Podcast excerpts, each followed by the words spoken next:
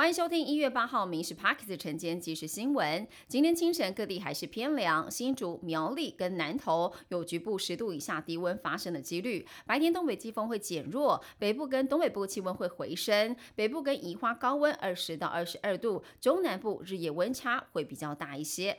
总统大选倒数，中国各种借选手段倾巢而出。行政院长陈建仁接受专访时说，选战最后这几天，相信中国的假讯息攻击、认知作战绝对是不会少的。他也表示，中国借选还有招待低价或免费旅游，国安单位都有掌握到相关的资料。检调也发现，确实有接受招待者很明确的表示，得到指示要支持特定政党的候选人，呼吁国人提高警觉，中国借选方式。是无所不在，金饭碗越来越不好捧吗？根据八大行库内部最新的统计显示，在届龄六十五岁之前就退休的行员越来越多了，尤其是以中阶主管居多，不乏高阶主管。高层指出，金融业这几年竞争激烈，行员的压力越来越大。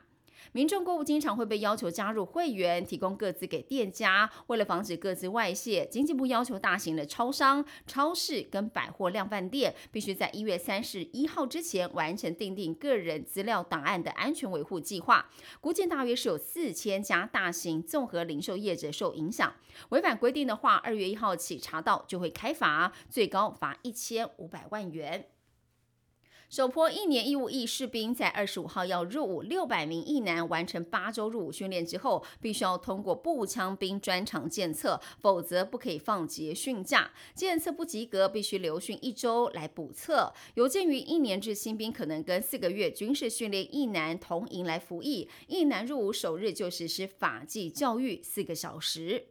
绿岛在去年十二月起出现了大量的不明油污，受到洋流的影响，油污遍及了台东、宜兰、金龙、新北跟屏东，地方怀疑是过境船只偷排废油所导致。不过到现在油污都还没有完全的清除。海保署表示，加强监控过境台湾的海域船舶，修法之后最高是可以开罚三千万的罚款。亚洲少子化问题严重，在台湾每七对夫妻就一对不孕。国健署从二零二一年七月扩大补助试管婴儿的疗程，到今年底增产超过一点五万名新生儿。专家指出，台湾不孕症治疗成功率世界第二。如果能够修法放宽人工生殖适用对象，亚洲地区的同性伴侣单身女性不必大老远跑到美国，在台湾就可以得到高 CP 值的治疗，将是推动国际医疗的一大助力。继台南市为台湾唯一入选英国国家地理旅游杂志二零二四年全球三十个最酷景点之后，也再度被美国有线电视新闻网 CNN 列为是今年最值得造访的全球二十四个地点，也是唯一入榜的台湾城市，赞誉台南是台湾的街头美食之都，还特别推荐了草山月世界的自然美景。以上新闻由民事讯部制作，感谢您收听。更多新闻内容锁定下午五点半《民事 Parks 晚间即时新闻》。